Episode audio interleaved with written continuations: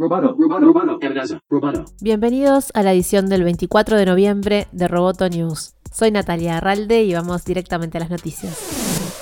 Snapchat se enfrenta a competir con TikTok. La compañía anunció una nueva sección llamada Spotlight que mostrará videos verticales de los usuarios y estará orientado al humor en lugar de los contenidos cotidianos que promovía antes. La estrategia para impulsar la adopción será repartir un millón de dólares entre los creadores más populares en Spotlight de aquí a fin de año. No importará la cantidad de suscriptores, sino las vistas únicas acumuladas. Spotlight se lanzará en 11 países, incluido Estados Reino Unido, Francia, Alemania y Australia. Los videos que se verán en la sección pueden durar hasta 60 segundos. A diferencia de TikTok, Spotlight no cuenta con una sección de comentarios públicos y los perfiles inicialmente serán privados de forma predeterminada. Snapchat explica que su comunidad estará moderada por humanos y software y tiene como prioridad la salud de los usuarios, en alusión indirecta a los problemas de TikTok y otras plataformas con los abusos.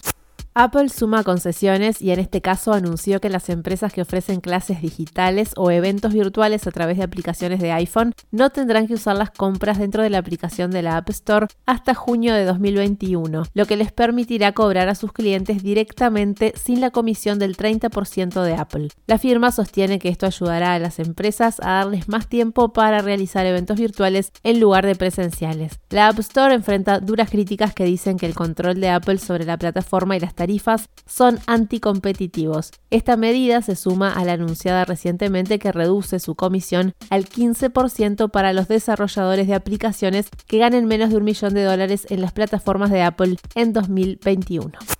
La Unión Europea parece estar sentando las bases para un movimiento contra los datos cifrados de extremo a extremo después de una serie de ataques terroristas en París, Viena y Niza. El cifrado extremo a extremo es una herramienta de seguridad que utilizan algunas aplicaciones y servicios como WhatsApp, Signal y Facebook Messenger para proporcionar un mayor nivel de privacidad. Como se establece en la estrategia de la Unión de Seguridad de julio, el bloque está a favor de un enfoque que mantenga la eficacia del cifrado para proteger la privacidad y la seguridad de las comunicaciones, pero al mismo tiempo proporcione una respuesta eficaz a los delitos graves y al terrorismo. Ray Walsh, investigador de educación sobre privacidad y sitio de revisión Pro Privacy, dice que este enfoque es imposible. El resultado es la eliminación de la propiedad de los datos y el control de acceso, lo que inevitablemente resulta en una vulnerabilidad vulnerabilidad fundamental, dijo a CNBC. Los ministros quieren tener su pastel y comérselo y no parecen entender o no quieren reconocer que esto es imposible y que resultaría en vulnerabilidad por diseño, agregó.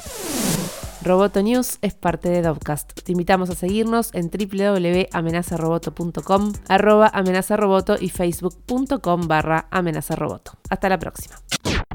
Roboto News Periodismo Tech.